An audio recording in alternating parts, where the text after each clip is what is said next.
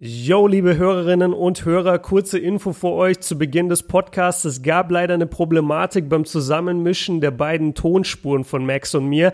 Deswegen fehlt in dieser Podcast-Folge leider die erste Minute, wo wir uns begrüßen. Das Ganze betrifft wirklich nur diese erste Minute. Danach geht's ganz normal weiter und danach funktioniert auch alles. Wenn jetzt also die Titelmelodie ertönt, werdet ihr einen relativ abrupten Einstieg in die Agenda für heute finden. Das soll nicht wieder vorkommen natürlich. Wir entschuldigen entschuldigen uns für mögliche Unannehmlichkeiten. Wir haben alles versucht. Das hat sich leider nicht wiederherstellen lassen. Wir wünschen euch trotzdem ganz, ganz viel Spaß natürlich bei der neuen Folge und ja, bitten euch, wie gesagt, das zu entschuldigen.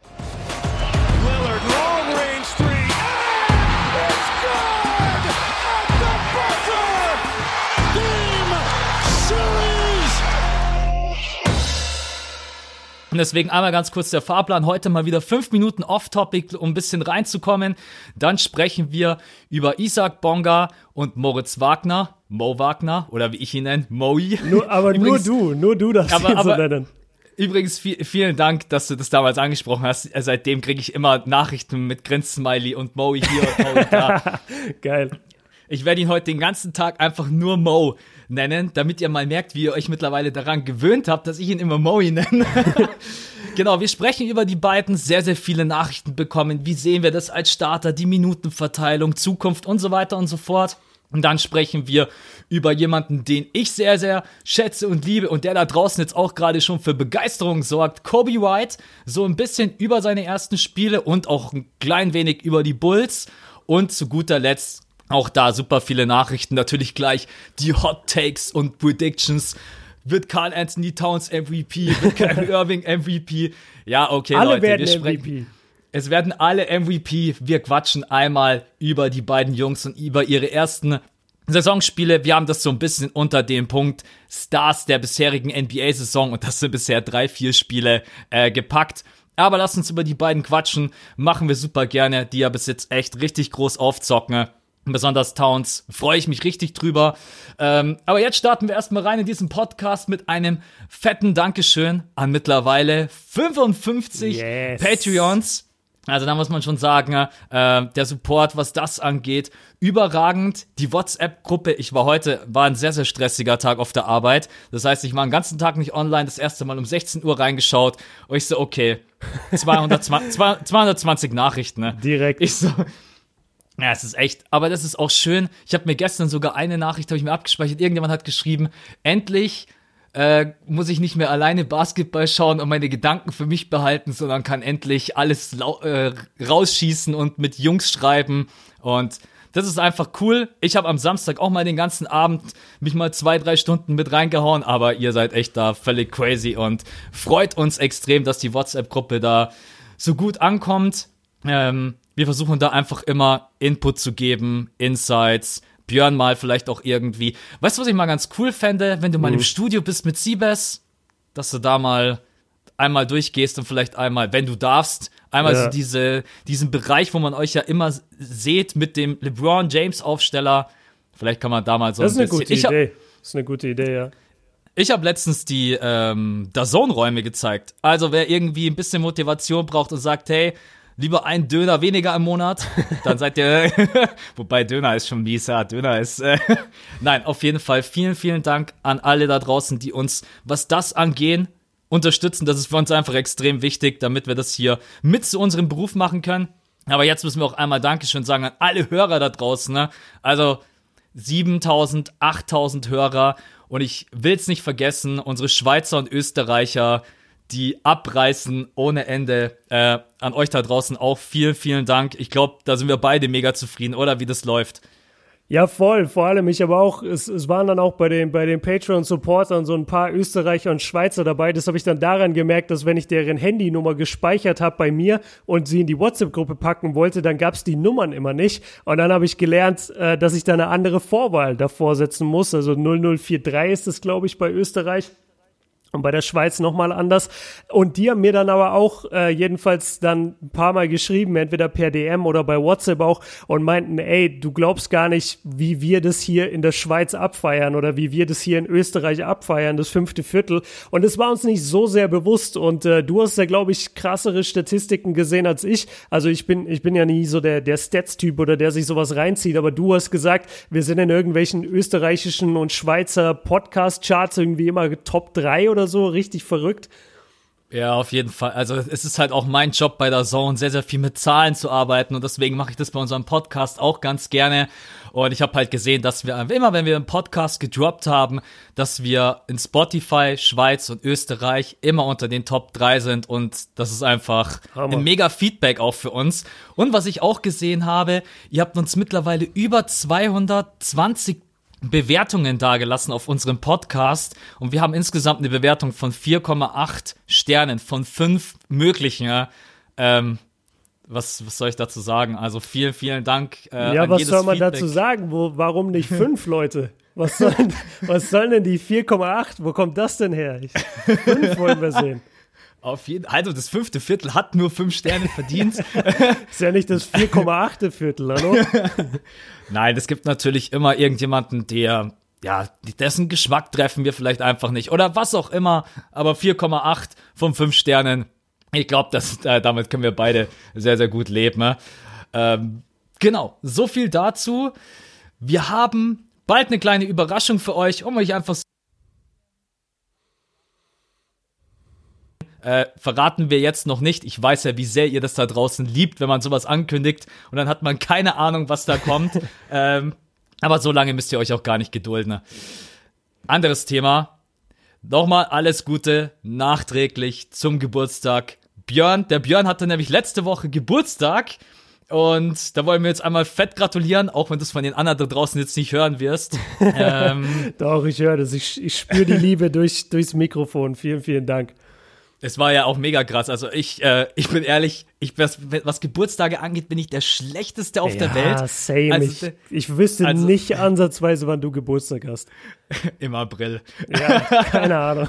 Aber egal. Ähm, die Community, mega krass. Ja, Björn, du hast ja morgen Geburtstag und etc. Dann bin ich in der Früh aufgewacht und habe schon unter deinem Video, was du, glaube ich, gepostet hast, ihm Dank. Ja, Björn, alles Gute zum Geburtstag. Mm. Und ich bin dann immer ein Mensch, ich bin immer schon so ein bisschen neugierig, auch wenn ich weiß, dass man, wenn man älter wird, dann ist es mehr so, ja, mal hier ein Gutschein und da mal Kohle. Aber ich weiß, dass du letztes Jahr äh, dieses mega geile fette Buch, oder war das zu Weihnachten? Nee, ich glaube, es nee, war das, Geburtstag. Das war, nee, das war zu Silvester. Äh, meine Freundin und ich, wir schenken uns immer eine Kleinigkeit zu Silvester und da hat sie mir ein Buch geschenkt über meine erste Saison auf YouTube mit ganz vielen Bildern, Screenshots, Texten, äh, Behind-the-Scenes-Sachen. Richtig, richtig krass. Habe ich mich unendlich gefreut. Grüße an der Stelle, weil die hört den Podcast immer beim Workout. Ähm, aber nee, das, das war Silvester. Das hatte nichts mit dem Geburtstag zu tun. Okay. Das ist quasi Björn seine Rookie-Season. Ne? Genau. Aber ich fand das Geschenk auch äh, mega. Aber ganz kurze Frage, ähm, wenn du es natürlich erzählen magst. Gab es irgendwann ein Geschenk, wo du sagst, habe ich mich mega drüber gefreut? Vielleicht sogar irgendwas mit Basketballbezug? Oder hast du gesagt, das war dieses Jahr einfach ganz chillig. Ich habe den Tag mit meiner Freundin, Family verbracht und geschenketechnisch jetzt nichts Erwähnenswertes. Nee, geschenketechnisch war es zunächst der totale Fail, weil alle Geschenke kamen einfach einen Tag nach meinem Geburtstag an.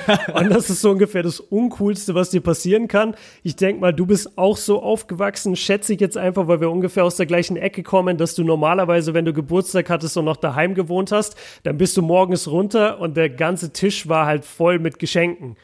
Ja, also jetzt, jetzt nicht übertrieben teure Geschenke, aber halt alle Geschenke waren schon da. Und da lag das Fahrrad auf dem Tisch. genau, da, da gab es dann einfach mal einen E-Scooter so für 500 Euro. nee, Spaß. Und äh, jetzt bist du irgendwie 28 und du wachst morgens auf und deine Freundin sagt dir alles Gute, geht zur Arbeit und dann hockst du da und es passiert einfach gar nichts, weil dieser fucking Paketbote erst am nächsten Tag kommt. Aber ich muss sagen, mein Bruder hat mir schon eine Woche davor oder zwei Wochen davor ähm, als der geilsten Geschenke Geschenke gemacht, die ich jemals bekommen habe. Und zwar hat er mir ein Stück Original Boden vom oder ein Stück Originalparkett Oh, von gesehen, den ja. Chicago Bulls geschenkt, von der, äh, ich glaube von 87 bis 93 lag das Parkett dort, also die drei Titel mitbekommen, Michael Jordans Prime, den, den ersten Prime sozusagen mitbekommen und davon hat er mir ein Stück Parkett geschickt und äh, geschenkt und das, das hat mich unglaublich krass äh, berührt und gefreut. Der hört den Podcast nicht, deshalb kriegt er hier auch keine Grüße, aber das war aber das, das war richtig geil. Und ansonsten habe ich einen coolen Hoodie bekommen. Den hatte ich auch schon ein paar Videos an. Wissen wahrscheinlich die meisten so mit dem Paris-Aufdruck. Ähm, und viel mehr nicht. Gutscheinbuch von meiner Freundin, aber so personalisierte Gutscheine, jetzt nicht so 5 Euro Meiersche oder Thalia, sondern schon ein bisschen cooler. Ähm, ja, keine Ahnung, ich, ich freue mich einfach 28 zu sein. Mir waren, die, mir waren die Geschenke gar nicht so wichtig, aber ich, kennst du das, wenn, wenn einfach ein bestimmtes Alter geiler aussieht oder sich geiler anfühlt als ein anderes?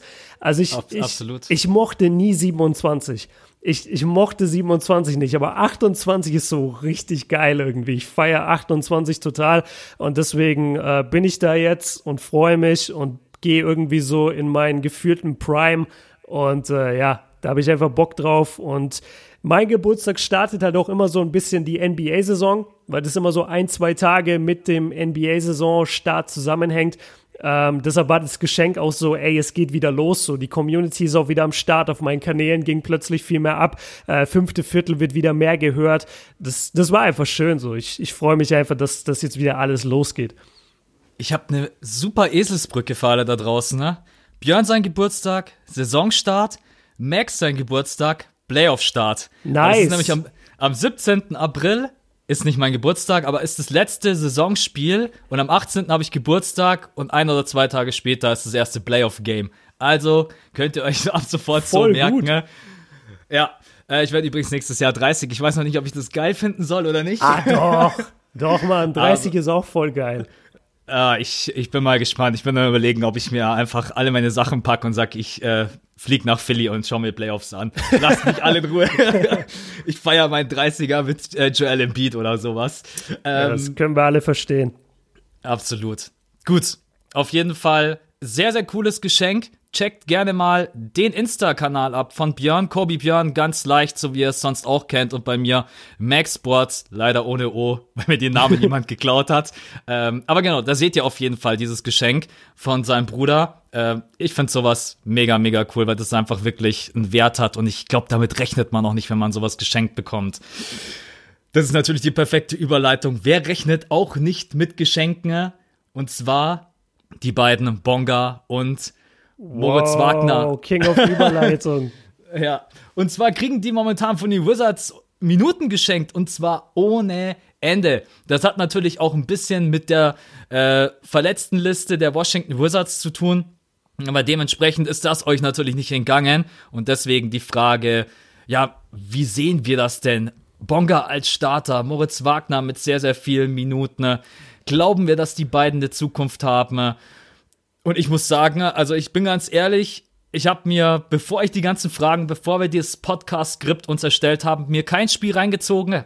Hab mir jetzt aber dann gesagt, okay, komm, wenn wir das als Thema mit drin haben, schaue ich mir mal die Spurs an gegen äh, die Washington Wizards, weil dann wollte ich irgendwie auch wissen, was legen die beiden denn so aufs Parkett hin. Aber jetzt erstmal eine ganz einfache Frage. Wie geil ist das bitte für die beiden Jungs, oder? Also die Situation jetzt bei den Wizards ist doch eigentlich viel besser für sie als bei den Lakers. Ja, Oder? voll. Also vor allem, vor allem halt für Isaac, weil wenn du mal überlegst, der hat ja bei den, der hat ja bei den Lakers wirklich überhaupt keine Spielzeit bekommen. Bei Mo hatte man schon so ein bisschen gehofft. Er war ja auch ein relativ hoher Draft-Pick jetzt im Vergleich auch zu Isaac. Und da war es ja schon zumindest am Anfang so gedacht, okay, vielleicht kann der ja ein Shooter werden für die Lakers. War letztendlich einfach eine, eine Nummer zu groß für ihn. Ähm, was auch überhaupt kein Thema ist, so, weil der Junge kam gerade frisch, frisch vom College und, und die Lakers wussten selber nicht, wer sie wirklich sind und hatten so viele Spieler. Deshalb war es da jetzt nicht verwunderlich, dass selbst Mo nicht viele Minuten bekommen hat und Isaac bei der Point Guard Position und mit LeBron James zusammen natürlich noch viel weniger. Dementsprechend ist es super jetzt in Washington, weil ich bin ganz ehrlich, Washington ist auch so ein Team, Genauso beispielsweise wie die Thunder oder so. Die haben halt wirklich gerade alle Zeit der Welt, Talente zu entwickeln. Also Absolut. wo kannst du Talente besser entwickeln als bei so NBA-Teams, die wirklich 0,0 Druck von außen haben. Jeder denkt, okay, die Saison ist schon gelaufen, bevor sie anfängt probier dich aus. So probier dich aus. Ich finde es super, dass die Coaches ähm, hier Isaac momentan die, die Starting Position geben. Ich freue mich, dass Mo, ja, was hat er so an Minuten gespielt? Immer 16, 17 Minuten freue ich mich auch, dass er seine Minuten bekommt, aber für Isaac ist es sogar noch ein bisschen krasser. Also der ist ja weit über 20 Minuten in jedem Game. Ich, ich musste richtig mich, mich immer mal wieder so ein bisschen kneifen und auch irgendwie fast lachen, wenn ich, äh, als ich das Spiel gesehen habe gegen OKC, und dann siehst du halt, wie er einfach durchgängig so Chris Paul verteidigen muss. Und ich frage mich dann immer, ey, wirklich, wenn da irgendwie mal einer an die Info kommt, so dann, dann fragt ihn das mal äh, auf privater Basis, jetzt nicht so auf Interviewbasis, weil da kriegt man immer die, die Standardantworten. Ich würde echt gerne mal wissen, wie zur Hölle ist es, wenn du so mit 19, 20 in der NBA plötzlich stehst und du weißt, ey, heute Abend verteidige ich Chris Paul das, das kannst du doch gar nicht in deinen Kopf richtig reinbekommen. Also wenn es da irgendwelche Insider-Homies äh, gibt von Isaac, die diesen Podcast hören oder er ihn selber hört, was ich nicht glaube, ähm, dann gerne mal mit der Info her, weil das ist, das finde ich mega spannend. Ähm, ja, jetzt habe ich ein bisschen zu weit ausgeholt, aber meine, meine kurze Antwort ist, ich, ich finde es super, dass die beiden die Chance kriegen. Ähm, die Wizards sind dafür perfekt und ähm, ich glaube, Isaac hat ein Riesenpotenzial und bei Mo muss man einfach gucken. Ich glaube, Mo ist halt so ein richtiger Rollenspieler. Und entweder er passt oder entweder die Rolle ist genau so da, dass er sie perfekt ausfüllen kann oder er ist nicht der richtige Mann dafür. Das sehe ich so ein bisschen bei ihm. Bei Isaac finde ich, der hat halt Potenzial ohne Ende. Das ist ein riesen Point Guard, äh, super beweglich, super agil, super Spielübersicht. Ähm, aus, aus dem kann halt alles werden. Also aus dem kann auch in drei Jahren der nächste äh, All-Star Guard geworden sein. Das, das weißt du halt im Moment noch nicht. Ganz kurz, weil du vorhin äh, schon äh, Brooks als Coach angesprochen hast, ich habe ein schönes Zitat mir rausgesucht, weil ich mir gedacht habe, da kommen wir bestimmt drauf zu sprechen. Ja? Der hat nämlich gesagt, er ist groß, er spielt immer hart, er ist ein Spieler, der dir beim Gewinnen hilft. Und so eine Aussage mm. als Coach das ist schon, ich meine, der sieht ihn ja auch regelmäßig im Training und dass er ihm das Vertrauen gibt. Ich meine, es kommt zwar auch äh, Isaiah Thomas zurück, der hat jetzt auch direkt natürlich 20 Minuten bekommen, ist natürlich von der Qualität her nochmal was ganz anderes. Aber du hast es gerade eben schon angesprochen.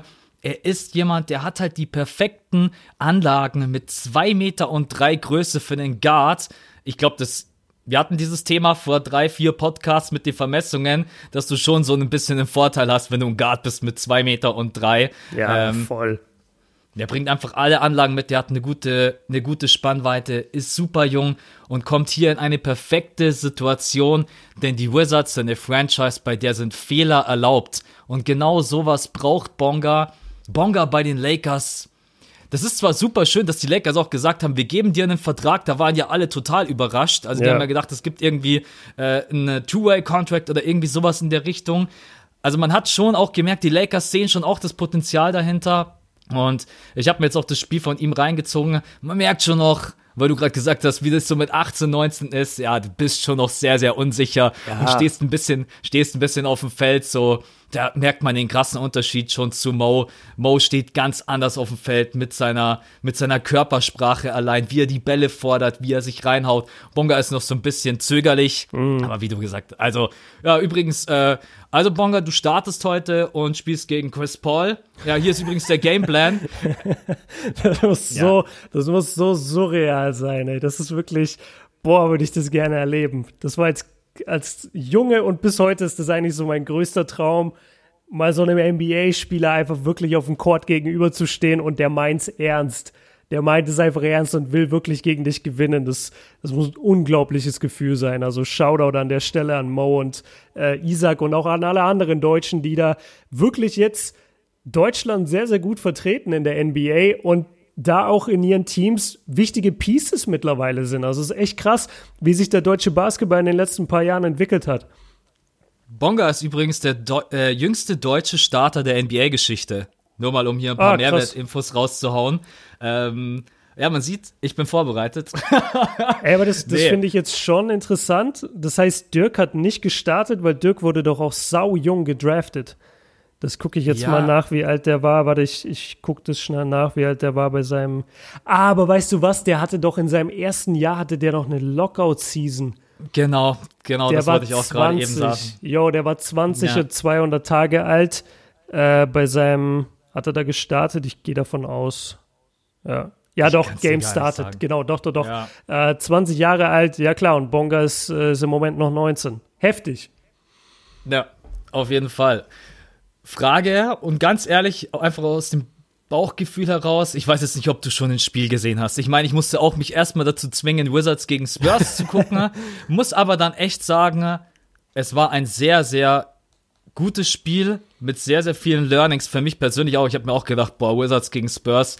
Also wenn da jemand zu mir sagt, jo, schau dir das mal an. Aber Aldridge, super gespielt. DeMar, super gespielt. DeJounte Murray und auch die Wizards für das, was sie momentan so auf dem Feld haben, das ist alles andere als schlecht gewesen. Ne? Also da wurde ich auch mal wieder eines Besseren belehrt, weil ich habe mir auch schon Houston reingezogen. ne? Was ich, also da habe ich mir lieber die Wizards gegen die Spurs reingezogen, ne? als dass James Harden 2 von 18 von draußen wirft. Oh, ist- er musste Ja. kommen. Er musste Ja, kommen, der Rockets Hate. Ihr kennt Ja, uns, nee. Leute, ihr kennt uns. Und schon, und schon droppen die Hörerzahlen. Einmal verkacken wir es jetzt mit den Lakers-Fans, da mit den Rockets-Fans. Ähm, nein, nein, aber es geht einfach nur darum, dass man auch manchmal, äh, ich will fast sagen, Mut haben soll, sich auch mal Spiele abseits vom allem reinzuziehen. Auch vielleicht mal die Cavs zu gucken oder die Magic. Und also wie gesagt, in dem Fall ähm, sehr, sehr schön Basketball, besonders DeJounte Murray. Mann, oh Mann, oh Mann. Aber das ist ein anderes Thema. Hat er eine Zukunft in der NBA? Was glaubst du?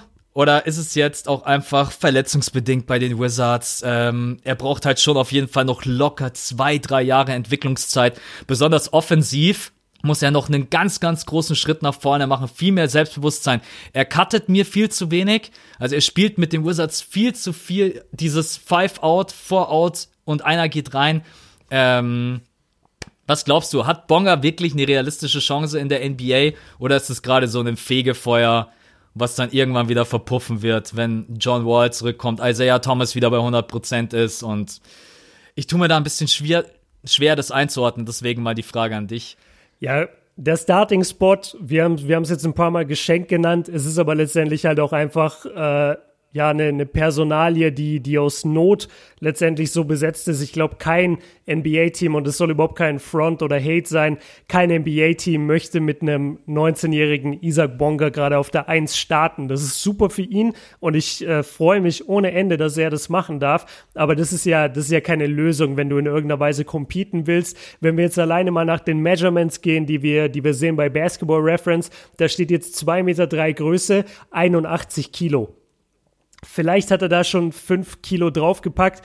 Ähm, er wirkt auf dem Feld unglaublich skinny. Und es kann halt nicht sein, dass jemand, der zwei Meter drei ist, genauso viel wiegt wie ich und, und in der NBA spielen will. Du sagst es richtig, er cuttet sehr, sehr wenig. Er wirkt auf dem Feld natürlich extrem.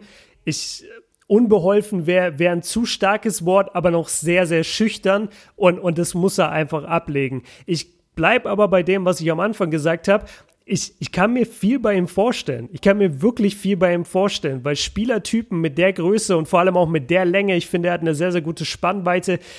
Das, das siehst du ja nicht oft, dass die auf der Point Guard Position stehen. Und deswegen habe ich auch diesen Vergleich mit Janis gebracht, weil wenn du dir anguckst, äh, Janis in seiner Rookie Season oder in seiner zweiten Season, der Typ war ja auch ein Zahnstocher und der sah auch aus wie ein, wie ein 13-Jähriger und du dachtest, Heute okay, wie ein Traktor.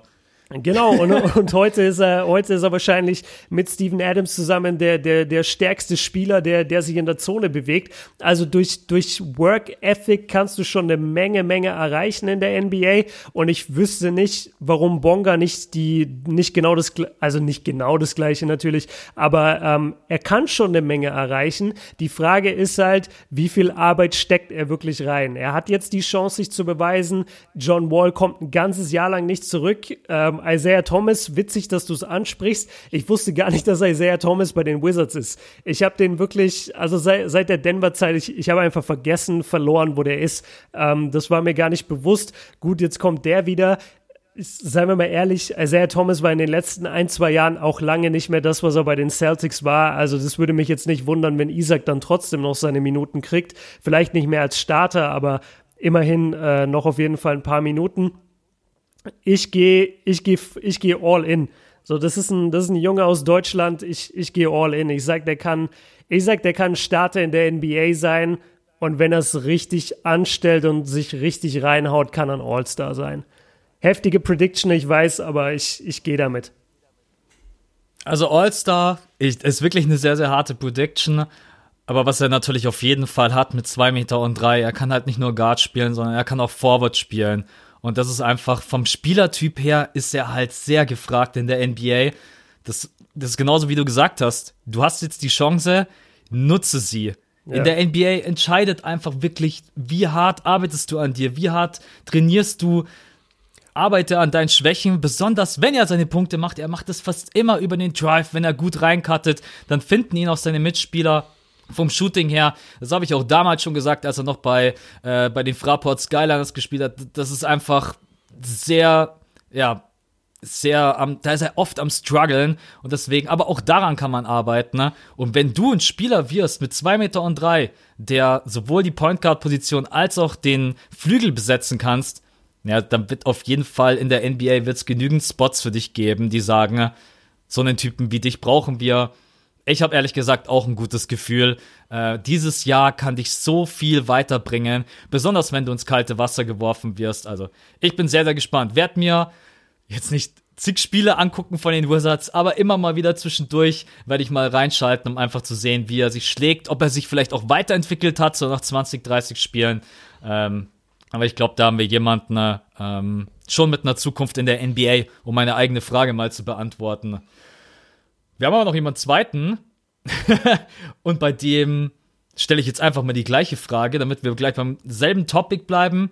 Zukunft in der NBA. Mo, Stretch 4, Shooting, über 50% from Deep.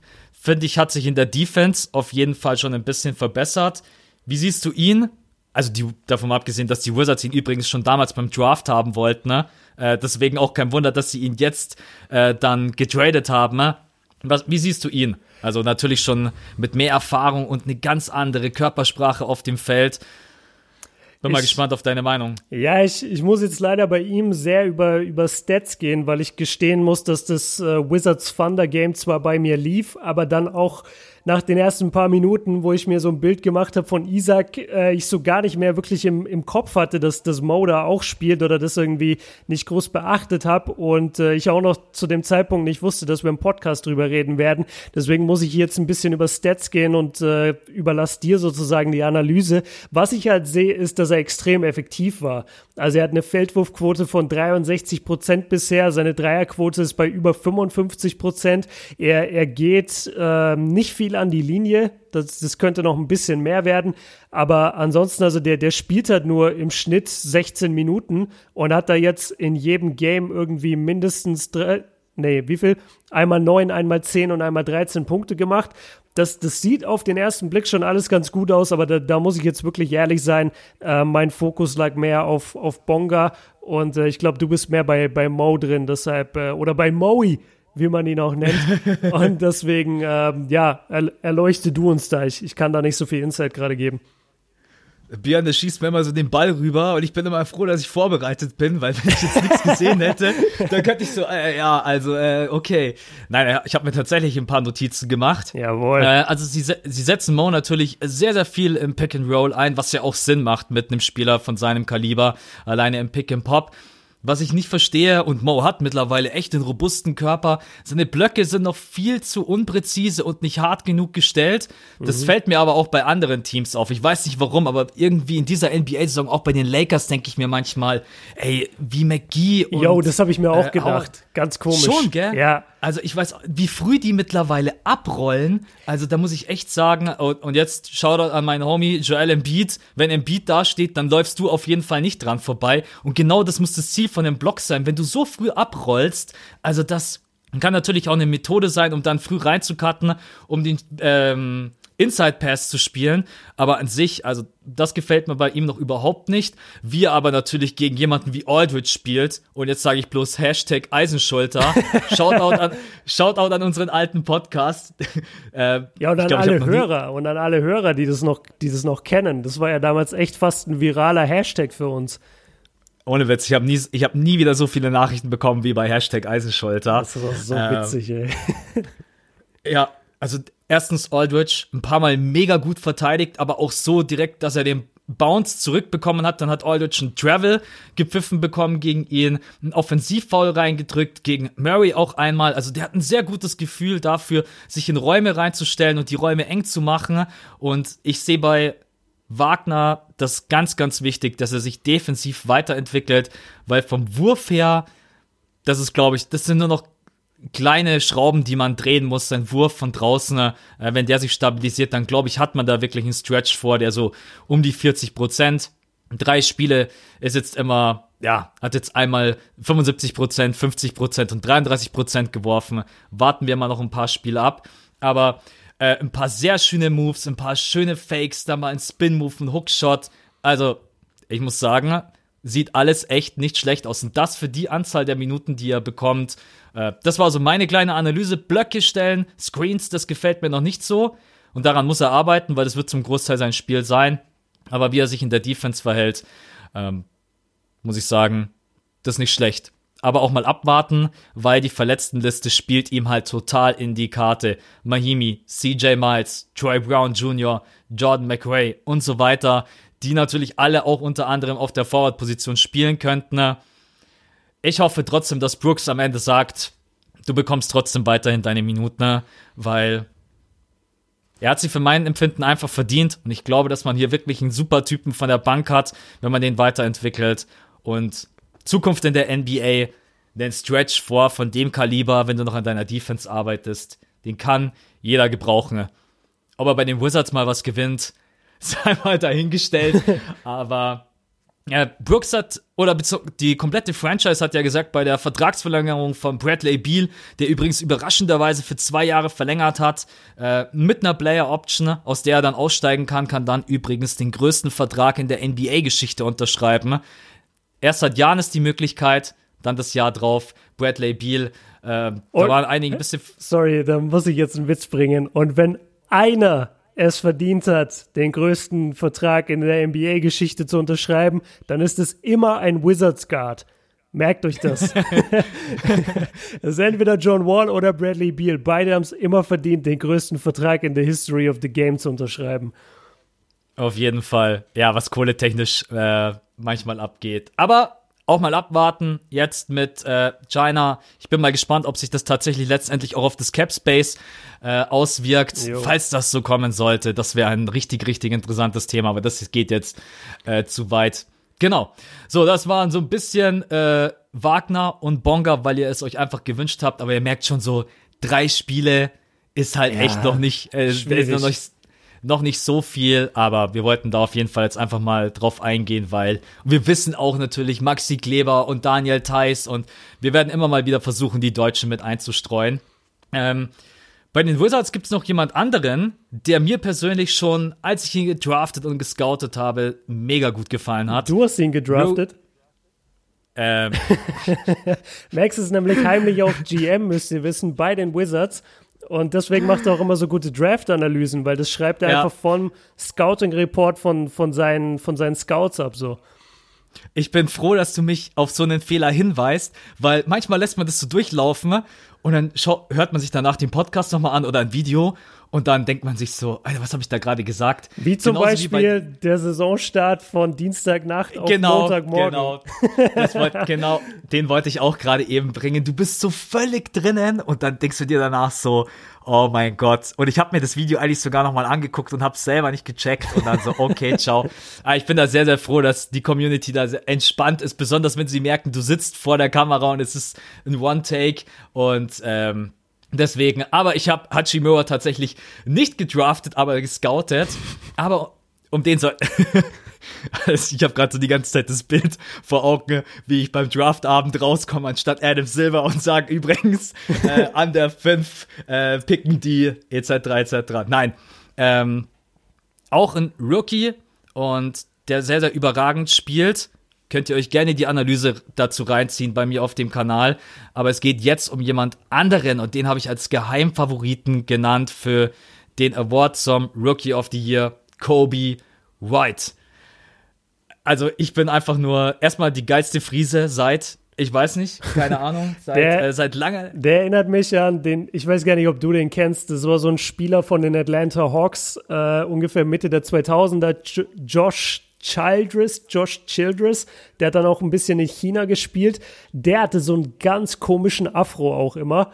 Aber der, der von Kobe White ist schon noch mal extra, weil der von Kobe White ist irgendwie so fett und aber auch so wild irgendwie, dass der immer am Bouncen ist. Also der, der ist nicht so fest sein Afro, sondern der ist immer am Bouncen, wenn er rennt. Das ist ein mega, mega cooler Look, ey. Das ist so, das ist genauso cool wie, wie Montrezl Harrell mit Ninja Headband. So, es gibt einfach Auf so bestimmte Fall. Looks, die einfach geil aussehen und ja, also könnte ich mir einen Fro wachsen lassen, hätte ich safe so einen Fro wie Kobe White. Mich wundert es ja auch echt tatsächlich, dass den das nicht stresst beim Spielen. also er, er, hat ja im College ganz oft ähm, sie sich zusammengebunden, was auch irgendwo logisch ist, weil es sich beim Spielen da nicht so stört.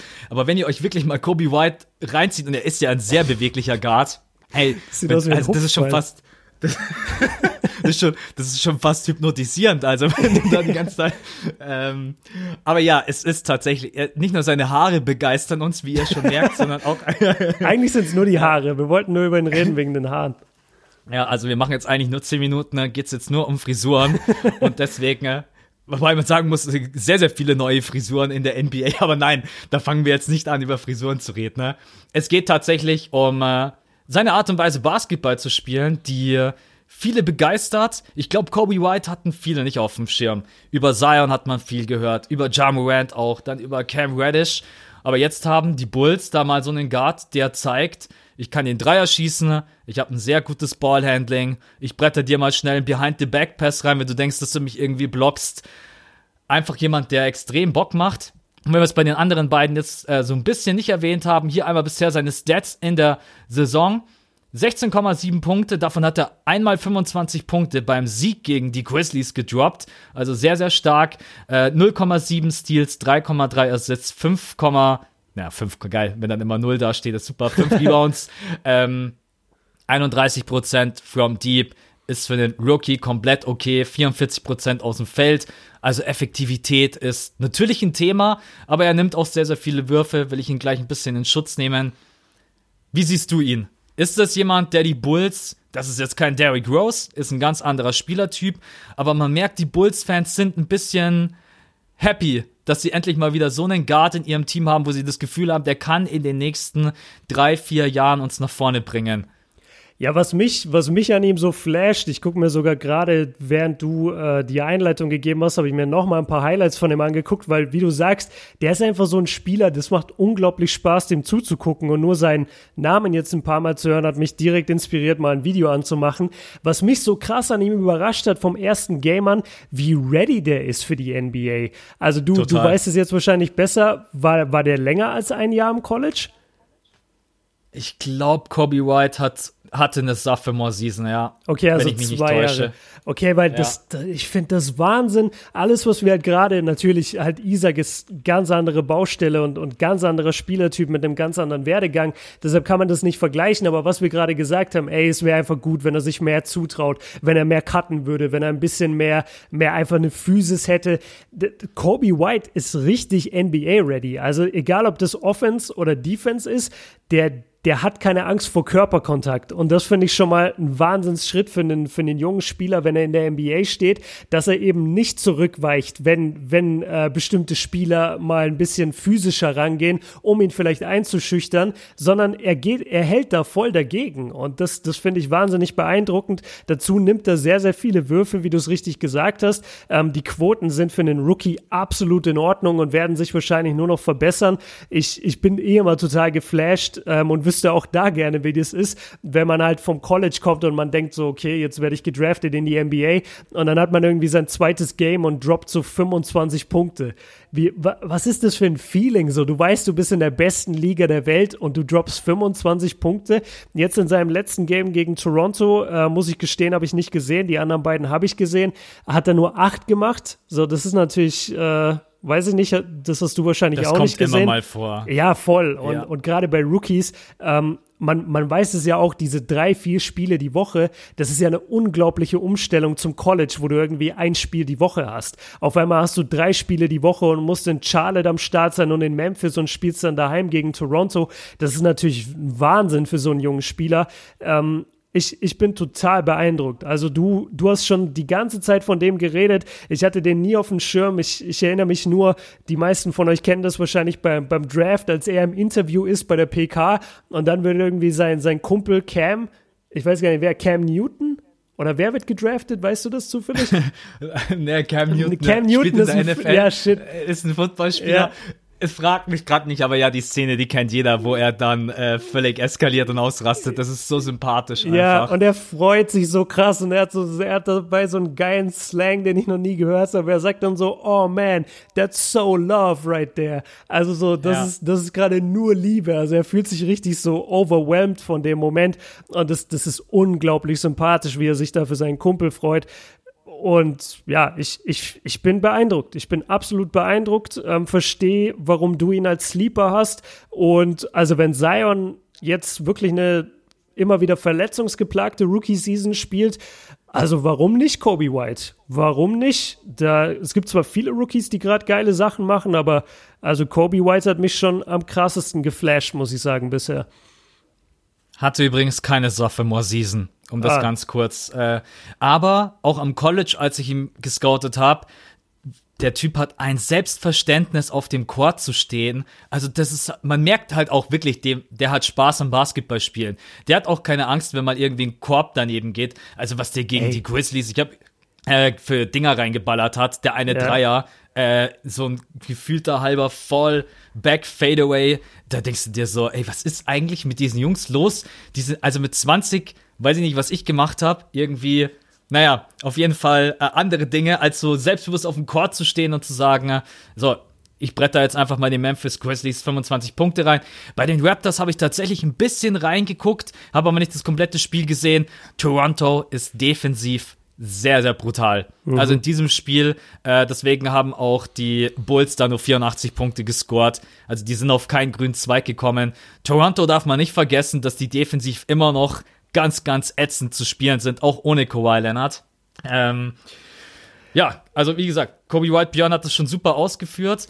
Lass, lass mich noch was sagen, das, das muss ich jetzt doch noch ergänzen, weil, weil du jetzt eben gesagt hast, er hatte keine Sophomore-Season. Ich habe auch gerade sein Alter gecheckt, der ist ja 19 Jahre alt. Also der ist 19 ja. und 250 Tage. Ich glaube, das war gerade das ungefähr das gleiche Alter, was ich bei Isaac gesehen habe. Dann ist das, was ich gerade gesagt habe, ja noch umso beeindruckender, dass er eben schon mit 19 so NBA ready ist. Hammer, wirklich. Also be beeindruckt mich voll, macht mega Spaß zuzugucken. Und äh, ja, wir, wir reden eh gleich, glaube ich, noch so kurz über die, über die Bulls und deren Roster, weil ich wollte gerade sagen, ey, die Bulls machen richtig Bock. Die waren jetzt die letzten zwei Jahre ein Team, das ich mir gar nicht reingezogen habe, aber diese Saison habe ich richtig Bock, mir Bulls-Spieler anzuschauen. Die haben einfach, ein, also ich bin immer jemand, ich spreche mit dem einen oder anderen auf der Arbeit über die Bulls und sage, ja, also so schlecht ist das Team doch gar nicht und ich schaue mir das auch stellenweise ganz gerne an weil äh, jetzt Kobe White, dann Otto Porter Jr., Zach Levine, der sich auch weiterentwickelt hat, für mein Empfinden einen ganz großen Sprung gemacht vom gefühlt reinen Slasher auch zu jemandem, der einen sehr, sehr guten Wurf hat, Mark Cannon, Wendell Carter Jr., oder irgendwie habe ich mir das so das Gefühl, ich stehe da irgendwie so alleine da. Ja. Und ich denke mir eigentlich, die sind alle super jung, die sind alle zwischen 20 und 25.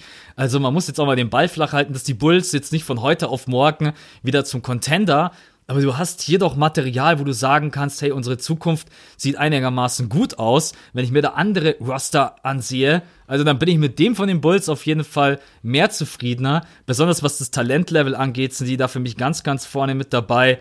Und ich weiß es nicht. Also kann, je nachdem, wie die sich auch einspielen. Ich bin jetzt auch mal ehrlich gesagt gespannt, ob Kobe White Starter bleibt. Es gibt viele, die sagen, er sollte lieber Six Man von draußen sein und gegen die Second Unit der meisten spielen, weil mit der Art und Weise, wie er spielt und dem Selbstverständnis, würde er da wahrscheinlich ein bisschen mehr glänzen als als Starter.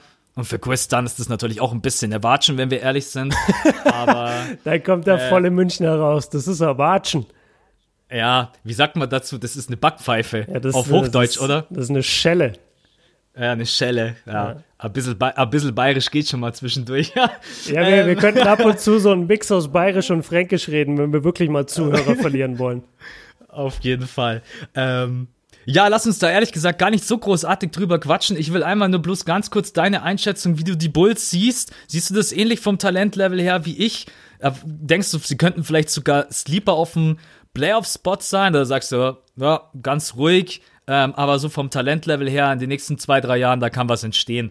Ich sag ganz ruhig und vom Talentlevel her kann was entstehen, ums ums kurz zu halten. Also die sind für mich dieses Jahr kein Playoff-Team. Die sind wahnsinnig aufregendes Team, genauso wie beispielsweise die Pelicans oder die Kings, so die, die guckt man sich einfach gerne an, weil viele junge, coole Spieler drin sind und da eine Menge Potenzial drin steckt. Aber das, also es gibt, es gibt schon einen Grund oder es hat einen Grund, warum es halt acht Playoff-Teams gibt, weil man eben die besten Teams jedes Jahr sehen will. Und also da sehe ich die Bulls dieses Jahr in der Eastern Conference nicht drin, weil die Eastern Conference ist zwar jetzt nicht so stark wie der Westen, aber trotzdem ein paar Veteranenteams und ein paar Teams, die einfach besser sind, weit besser sind als die Bulls. Aber ey, wieso nicht? Also wenn Kobe White sich so weiterentwickelt, ähm, vielleicht muss man noch ein bisschen was tun. Ich, ich habe ich hab mitbekommen, dass, dass die Ausgangssituation für, für Markinen nicht unbedingt zu 100 Prozent stimmt, weil jetzt irgendwie so ein paar Leute einfach sozusagen vor ihm äh, jetzt immer den, den Ball bekommen und er ist ja eigentlich so auch ein Star in the making, wenn du so willst, also jemand, den du eigentlich zu einem guten Spieler hintrainieren könntest, wenn er denn genug Chancen bekommt. Also da, da bin ich jetzt nicht tief genug drin, das, das Bulls-Roster einmal komplett umzuräumen, aber die sind jung, die machen Bock. Kobe White ist ein super Spieler. Zach Levine, hast du gesagt, sehe ich ganz genauso, hat einen Riesenschritt nach vorne gemacht. Nochmal, war schon in der letzten Saison stark. Ich schaue sie mir gerne an, aber ein Playoff-Team sind sie nicht, nee. Also die Bulls sind kein Playoff-Team, aber die Timberwolves jetzt schon, oder wie?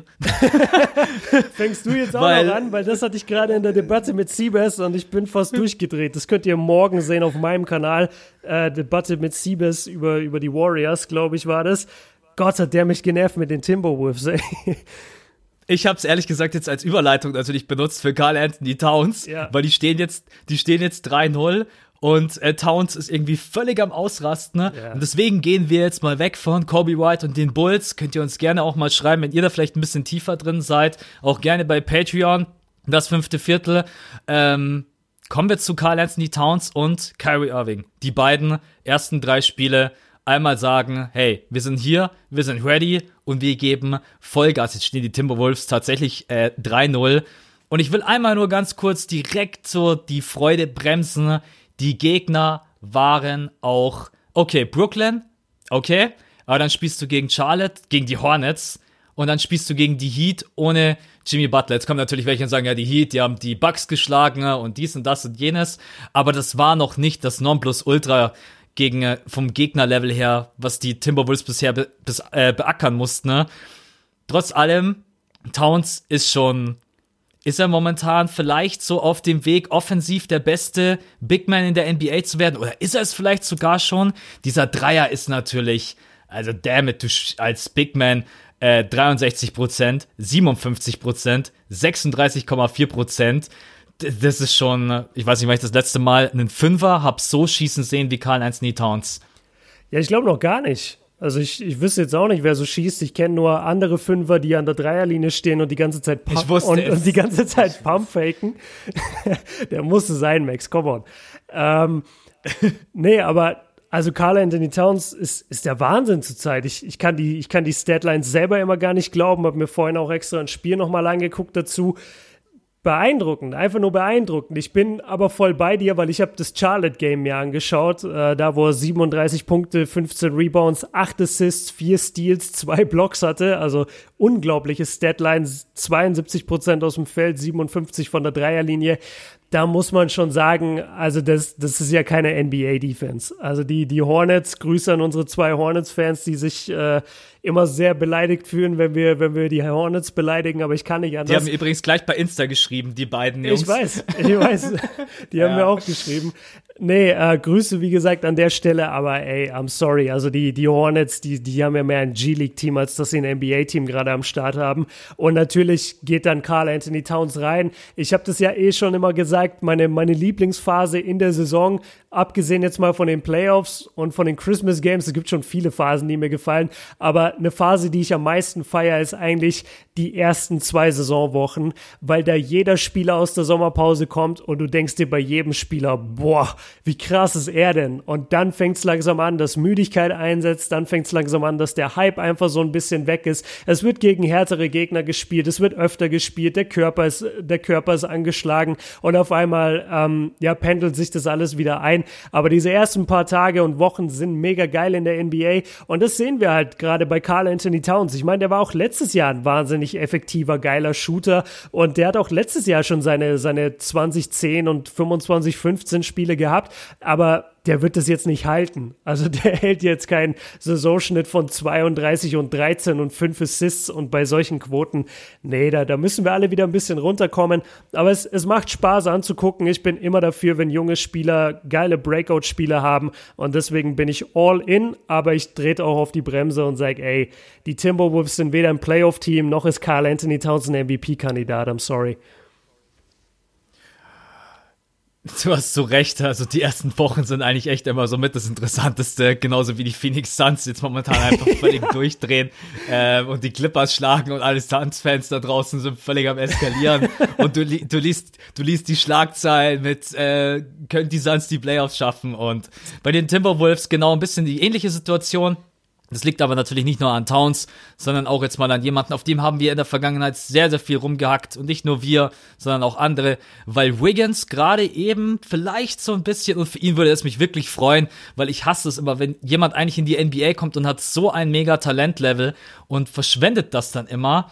Und was ich auch überhaupt nicht mag, wenn man das Gefühl hat, wobei, da muss man auch mal ein bisschen vorsichtig sein, ob Jimmy Butler damit seinen Aussagen damals recht hatte, wenn Jimmy Butler sagt bei Towns und bei Wiggins, ja, ähm, die Arbeitseinstellung, die stimmt einfach nicht. Mhm. Jetzt gerade eben habe ich so ein bisschen das Gefühl, die Arbeitseinstellung stimmt, aber mal gucken, wie es ist, wenn es dann mal wirklich gegen äh, Joel Embiid geht ja. und äh, gegen Jokic und gegen andere.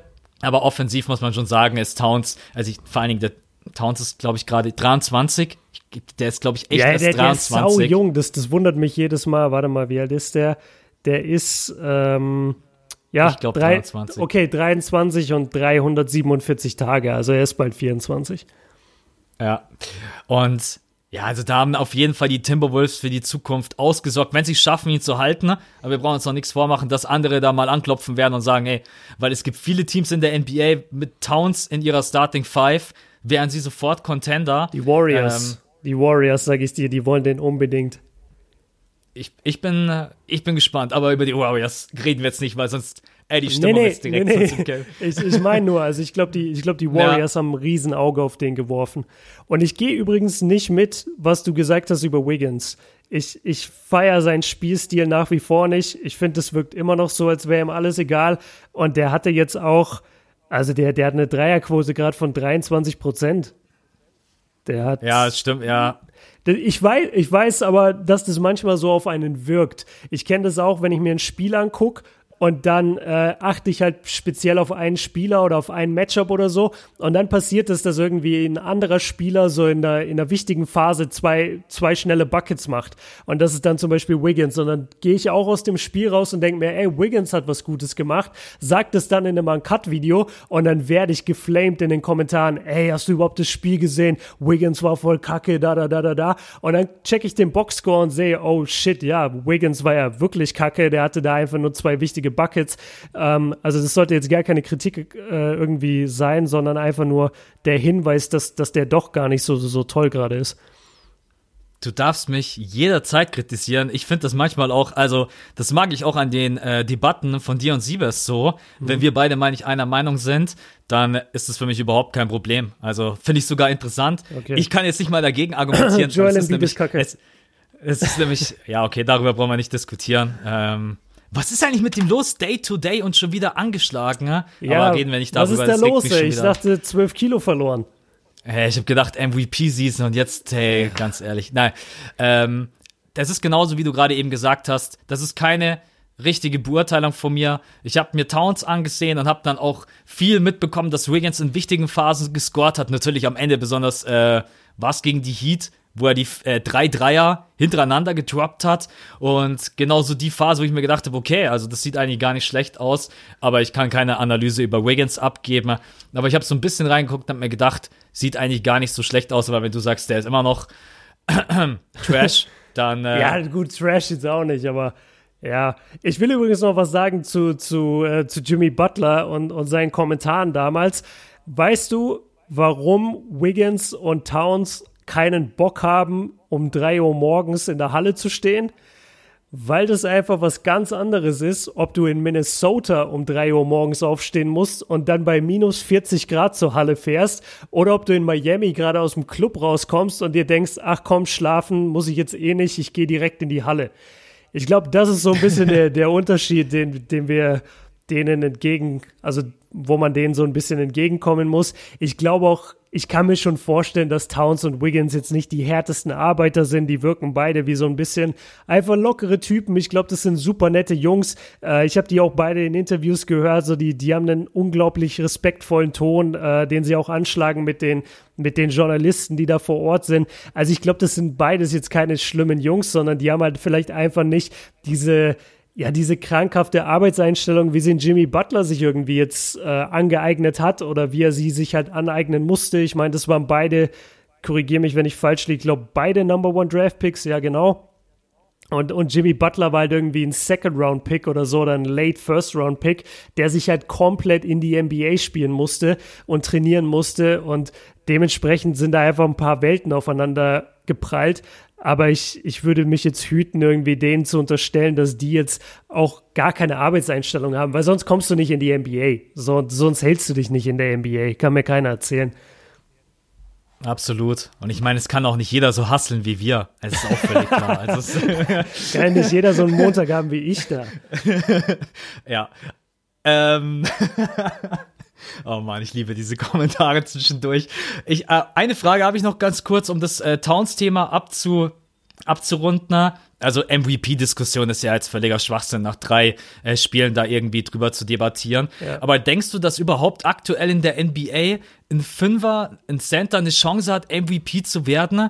Weil es ist ja jetzt schon ehrlich gesagt ein paar Jährchen her, dass es jemand gepackt hat, weil ich habe mich schon ein bisschen im Kopf mit der Frage auseinandergesetzt, habe aber dann gesagt, nach drei Spielen macht es noch keinen Sinn, da irgendwie ein Fass aufzumachen. Aber dann bin ich mal durchgegangen, Jokic, Embiid, Towns, habe ich mir gedacht, auf was für einem Level die eigentlich wirklich performen müssen, damit sie MVP werden können. Ist es in der aktuellen NBA, ist es überhaupt machbar, dass ein Fünfer nochmal irgendwie diese Trophy in die Höhe stemmt?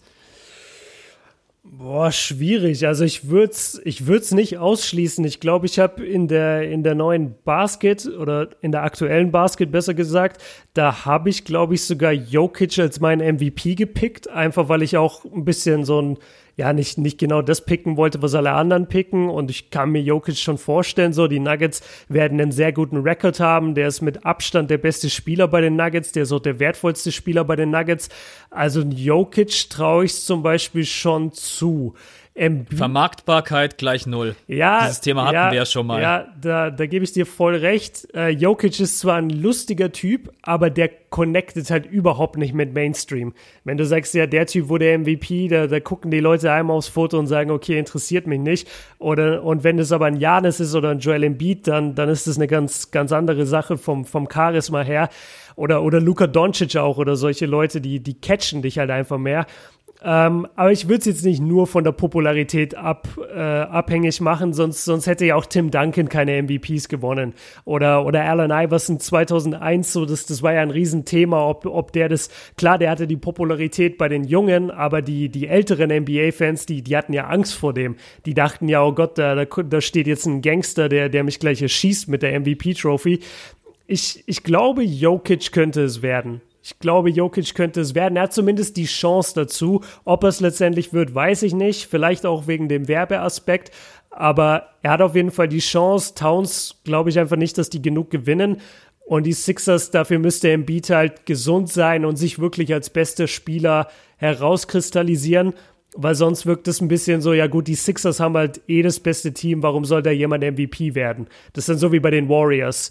Da hättest du auch jedes Jahr den MVP an Steph oder KD geben können, aber warum so? Die, die waren halt einfach zu gut und ich glaube, das gleiche könnte Joel dieses Jahr passieren bei den Sixers. Jokic ist, Jokic ist ein ganz guter Pick, finde ich, als Fünfer MVP-Kandidat.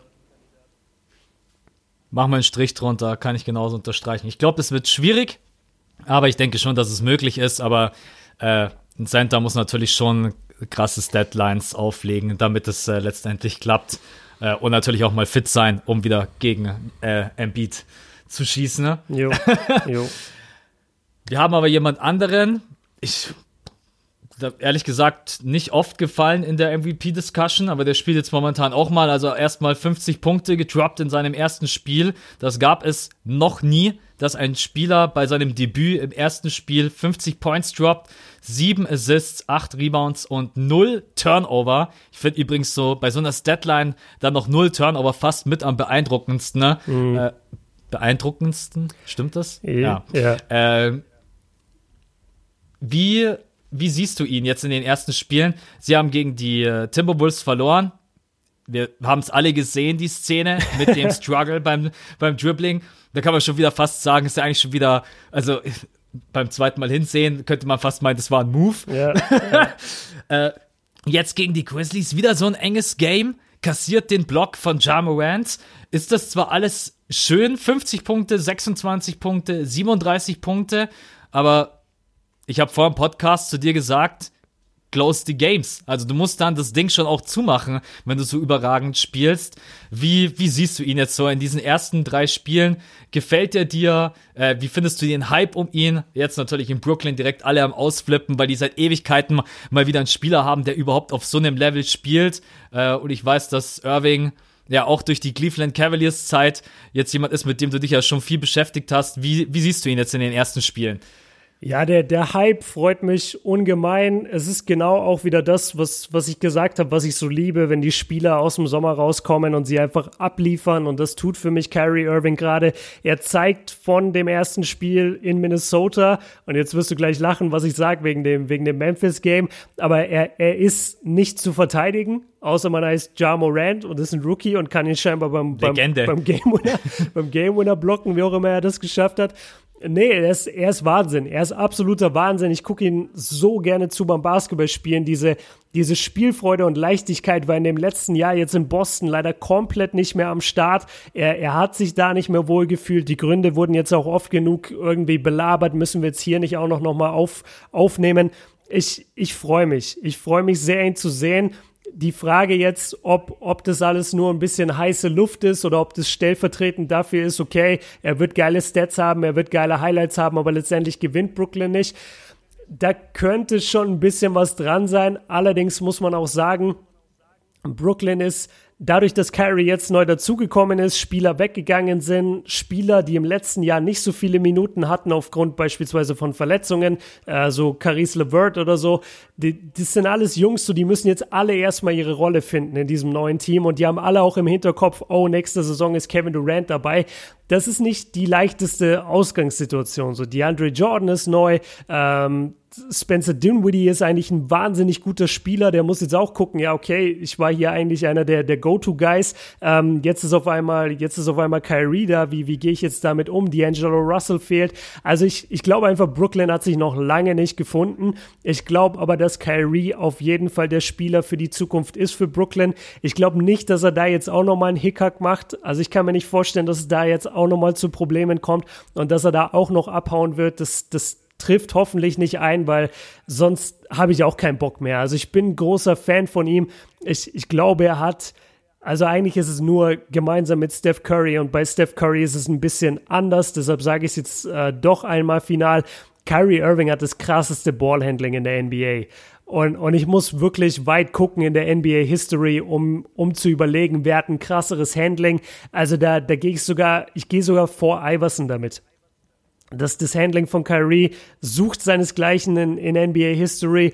Der, der Typ kommt immer zum Korb, der ist so wendig, der macht so kreative Layups, der ist immer in Control, was absolut überragend. Der ist, der ist clutch as fuck.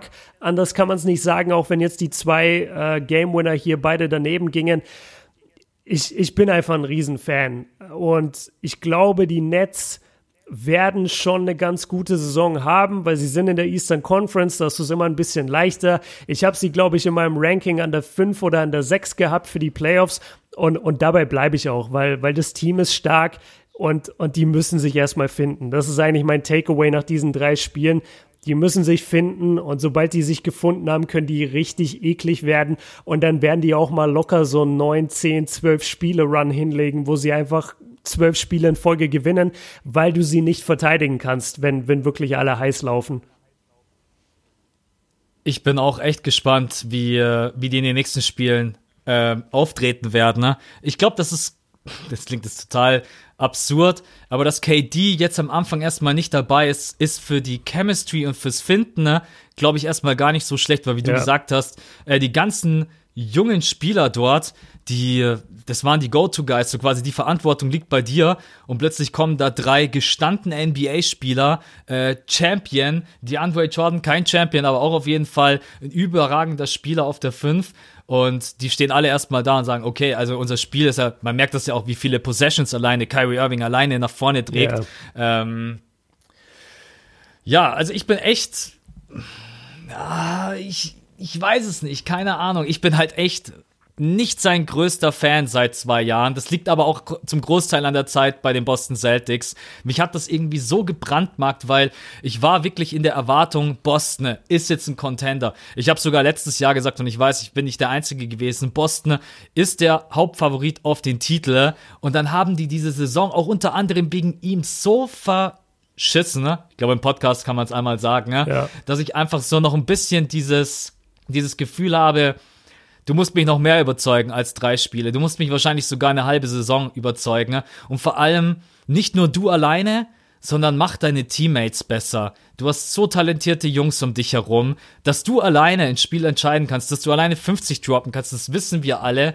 Aber diese Chemistry wird einfach wichtig sein selbst, ja, man könnte fast sagen, selbst wenn die Chemistry scheiße ist mit KD und Kyrie und DeAndre Jordan, bist du automatisch Contender ab nächsten Jahr. Da braucht man sich das einfach nicht schönreden. Ne? Das ist so ein starkes Team. Alleine wie tief besetzt die dann sind, mhm. wenn man sich diesen Roster reinzieht. Aber mein Hype lässt, hält sich noch in Grenzen. Ja, auch okay. diese beiden, diese beiden, äh, ja, verpatzt. Ich meine, das kann jedem mal passieren. Also, Ja Morant, das war einfach eine überragende Defense. Also der Junge, der hustelt sich da volle Kanne rein, bleibt dran an ihm. Bei dem ersten Spiel gegen die Timberwolves, das kann auch jedem mal passieren. Du kannst den Ball bei so einem Dribbling immer mal verlieren. Ich äh, sag bloß alleine Trey Young, der hat ihn auch ehrlich gesagt bei seinem, ich glaube, es war Game Winner verloren und ballert ihn dann over the glass rein. Also ähm, da will ich ihm jetzt nicht irgendwie den schwarzen Peter zuschieben, aber ich bin, ich genieße das noch alles mit Vorsicht und ich sehe jetzt gerade eben einfach nur zwei Spiele verloren, überragend als Einzelspieler. Bin aber gespannt, wie die Brooklyn Nets sich die ganze Saison über entwickeln werden. Ich bleib aber auch dabei, Playoffs werden sie trotzdem packen. Also ähm, das würde mich jetzt einfach schon wundern, weil die individuelle Klasse ist stark genug. Und mal gucken. Was die Gegner waren jetzt auch. Oh, sorry, ich dachte, du bist fertig. Ich wollte nur noch sagen, die Gegner waren jetzt auch nicht die stärksten, muss man auch ganz kurz sagen. Ne? Mhm. Also mit den Knicks und mit den Grizzlies. Ähm, Mal gucken, aber ich bin gespannt. So, jetzt kannst du. Ja, was, was mir total gut gefallen hat, was ich jetzt noch sagen wollte, weil wir, wir sprechen, also wir machen das, glaube ich, öfter, wir beide, dass wir einfach sagen, ja, die haben ein tiefes Roster oder so und wir wissen halt, was wir meinen, aber ich glaube, wir könnten auch ruhig einfach öfter mal dann, zumindest von den Namen her, ein bisschen mit ins Detail gehen. Und jetzt haben wir ein paar genannt, aber da, da sind ja wirklich viele sehr, sehr gute Spieler. Also egal, ob das ein äh, Torian Prince ist, egal, ob das ein Joe Harris ist, ein Jared Allen, ein Dinwiddie, ähm, das, das ist ja schon mal ein Kuruts, so, de, von dem ich eigentlich nicht so viel halte, aber den ein paar auf dem Schirm haben. Das ist ja wirklich ein tiefes Team und darauf kommen dann die drei, die, die wir jetzt ein paar Mal genannt haben, nämlich DJ, KD und Kyrie. Das, das ist ein Contender, safe nächstes Jahr in, in der Eastern Conference. Und was mir sehr, sehr gut gefallen hat, was mir jetzt noch eingefallen ist bei, beim Spiele gucken von Brooklyn, ich, mir gefällt's total, wie Kyrie zusammenspielt mit Joe Harris. So, ich habe das Gefühl, die beiden haben echt eine gute Chemistry. Das, das war letztes Jahr bei Brooklyn, habe ich auch viele Brooklyn-Spiele gesehen, vor allem in den Playoffs. Und da hatte ich manchmal das Gefühl, okay, Joe Harris kommt irgendwie nicht so oft oder so gut an den Ball, wie ich das denken würde, dass er sollte oder mir das einfach wünschen würde von dem Spielertyp, der er ist, weil er ja ein wahnsinnig guter Drei-Punkte-Schütze ist. Ich finde, seit Kyrie bei den Nets spielt, läuft dieses System super mit ihm und der läuft immer sich frei. Das, das hat viel von Kyle Korver und, und er wird einfach aber auch wirklich gefunden. Und das, das hat mir sehr, sehr gut gefallen bisher bei, de, bei den Nets. Und ich hoffe, dass das so bleibt. Und, und er trifft halt auch überragend irgendwie 52 Prozent bei, bei über sechs Versuchen. Das, das ist halt Wahnsinn. Und ähm, ja, das, das wollte ich noch erwähnt haben. Absolut. Hast du vollkommen recht. Wir wissen ungefähr den Roster und äh, aber natürlich clever, das auch auszusprechen. Also ich habe es mir jetzt gerade eben auch nochmal aufgerufen. Die sind ja fast auf jeder Position doppelt geil besetzt. Mhm. Das ist ja echt. Ja. Ähm, also du hast Dinwiddie auf der Eins, Joe Harris gehe ich total mit, ist ein Spielertyp wie Kyle Korver. Deswegen kann auch Kyle Korver mit gefühlt 100 Jahren immer noch seine, seine 20 bis 30 Punkte machen. Wenn du ein System hast, in dem du ihn freispielst. wann, wann hat denn Korver das letzte Mal 20 bis 30 gemacht? Ich, ich, weiß es gar nicht, aber hat er nicht letztens erst für die Bucks hat er wieder 15 gemacht oder sowas? Ja. Ich wollte damit eigentlich bloß sagen, dass es bei ihm sehr, sehr schnell gehen kann. Der kann dir, wenn du ihn freispielst mit einem Dreier, mal innerhalb von ein paar Minuten 10 bis 15 Punkte, machen wir ja. es so, nicht 20. Ja. äh, und Joe Harris ist ja noch wesentlich jünger, der ist ja gerade eben erst mal 28. Äh, Torian Prince, ein Spieler, den ich sehr, sehr mag, der hat jetzt natürlich auch seine Chance durch die Sperre von äh, Wilson Chandler. Der wird natürlich auch zurückkommen. Also ich glaube, da ist man, Jar äh, Jared Allen ist nach wie vor Boah. ein Typ, auf Wahnsinn. den ich so Bock habe. Der ist 21 äh, mit DeAndre Jordan. Man merkt auch schon, wie viele Minuten er bekommt, dass da das Vertrauen da ist. Äh, man braucht sich nichts vormachen. Ab nächstes Jahr sind die Brooklyn Nets für mich ein absoluter Contender, wenn ich sogar nicht sagen würde, der Nummer 1 Contender mit diesem tiefen Roster und KD und Kyrie Irving in Topform. Aber ja, ähm, noch einmal ganz kurz, um das auch abzurunden, weil wir ja eigentlich darüber quatschen wollten. MVP hat eine Chance? Oder sagst Brooklyn, also ich kann für mich sprechen, Kyrie Irving wird für mich keine Chance haben auf diesen MVP-Titel. Dafür ist einfach, werden sie wahrscheinlich nicht genügend Spiele gewinnen. Dafür ist vielleicht auch die, der Fokus zu sehr auf anderen Teams. Ich glaube nicht, dass er den MVP-Titel gewinnen kann, außer er droppt jetzt über die ganze Saison irgendwie 32 bis 34 Punkte. Was glaubst du? Äh, genau das Gleiche. Schließe ich mich an, muss ich nicht nichts mehr dazu sagen. Passt. Gut, dann war das heute mal so ein bisschen ein Mixed-Podcast. Wir hatten in den letzten äh, Podcasts immer ein relativ großes Thema, egal ob das die Eastern Conference war, die Western Conference, dann mal die Mavs, über die man jetzt natürlich auch schon wieder quatschen könnte. Auch da habe ich schon einige Nachrichten bekommen. Luka Doncic und Porzingis. Äh, wir hätten aber jetzt heute auch schon wieder über die Lakers reden können. Ja. Wir hätten jetzt aber heute auch schon wieder über die Warriors reden können. Also ähm, im Endeffekt, wir hätten heute auch einen Drei-Stunden-Pod machen können. Wir versuchen aber auch die Saison für uns und für euch selber ein bisschen zu entschleunigen und nicht alles auf einmal und komplett überzubewerten. Das war jetzt heute sowieso schon ein bisschen äh, mit den beiden am Ende so Hot Take mäßig. Haben versucht, das relativ neutral und nüchtern zu behandeln. Aber wie gesagt, wir versuchen da das eine oder andere Thema auch ein bisschen ja, zurückzuhalten. Und über die Mavs kann man immer noch quatschen und über die Warriors auch. Es waren jetzt auch erst gerade mal zwei Spiele. Wir wissen alle, ähm, dass es jetzt nicht gerade geil bei ihnen läuft. Aber deswegen lasst euch einfach überraschen. Schreibt uns auch gerne auf äh, Patreon oder auch gerne auf Instagram, wenn ihr auf irgendwelche Themen Bock habt. Wir schauen da gerne immer durch durch die Nachrichten. Ne? Wir können halt nicht immer antworten, aber wenn der Björn und ich mal ein Thema sehen, hey, cool, das ist eigentlich ein ganz geiles Thema, dann nehmen wir das schon mit auf. Und zum Beispiel für den nächsten Podcast haben wir noch kein Thema. Aber wir lassen auch mal die restliche äh, Woche jetzt erstmal auf uns zukommen und schauen, was alles passiert. Vielleicht droppt morgen keine Ahnung, was weiß ich. Isaac 20. Isaac, Isaac macht plötzlich, ja genau, Isaac 20 oder was auch dann immer. Dann gibt's einen Notfallpot. Ja. Dann gibt's einen Notfallpot. Ansonsten würde ich sagen, wir sind für heute durch. War ein richtig schöner Pot. Vor allen Dingen hat es mich gefreut, dass wir direkt mal über Wagner und Bonga so früh in der Saison gesprochen haben. Äh, auch mal Rookie mit reingenommen. Also mal auch so abseits vom Mainstream, finde ich. Und ja, Björn, Wie sieht's bei dir aus? Hat auch Bock gemacht, oder? Nee, gar nicht. Ich bin froh, wenn es vorbei ist. bin nämlich total müde und der Tag war ewig lang. Und, äh nee, überhaupt nicht. Podcast ist immer geil. Ich bin sehr, sehr froh und sehr, sehr stolz auf uns, dass wir, dass wir das richtig durchziehen mit unserer, mit unserer na, wie nennt man es? Jetzt bin ich doch müde. Mit unserem Schedule, dass wir immer am Mittwoch um 5 Uhr morgens online sind. Das habt euch ja auch gefreut. Haben wir viele positive Nachrichten dazu bekommen. Ich will einmal Grüße rausschicken, einfach allgemein an alle Zuhörer, egal aus welchem Land. Genau, das haben wir auch sehr, sehr oft bekommen. So Bilder in letzter Zeit, wo Leute irgendwie das, das fünfte Viertel hören in, in Shanghai und in Malaysia und bei irgendwelchen Spielen von Philly und mega nice einfach. Ihr hört es beim Zeichnen, beim 2K-Zocken, auf den Schulen Schulweg beim Joggen. Hat uns mega gefreut, ähm, dass da so viel Feedback kam. Und dann will ich ja noch einen äh, Shoutout einmal raushauen an die Patrons und eben auch an die WhatsApp-Gruppe, weil da sich echt viele coole Leute mittlerweile tummeln, die den ganzen Tag sich austauschen über Basketball und uns dabei auch noch unterstützen, dieses Ding hier weiterhin auf dem Level abzuliefern und hoffentlich auch professioneller zu gehen, ähm, vielleicht uns auch zu ermöglichen, dass wir es schaffen, in nächster Zeit nochmal eine Reise in die USA beide zu unternehmen, um dort ein paar Spiele zu be betrachten, betrachten und die ähm, darüber dann dort zu berichten. Also da will ich nochmal ein fettes Shoutout raushauen an alle Supporter auf Patreon. Und ja, dann gehören dir die letzten Worte, Max.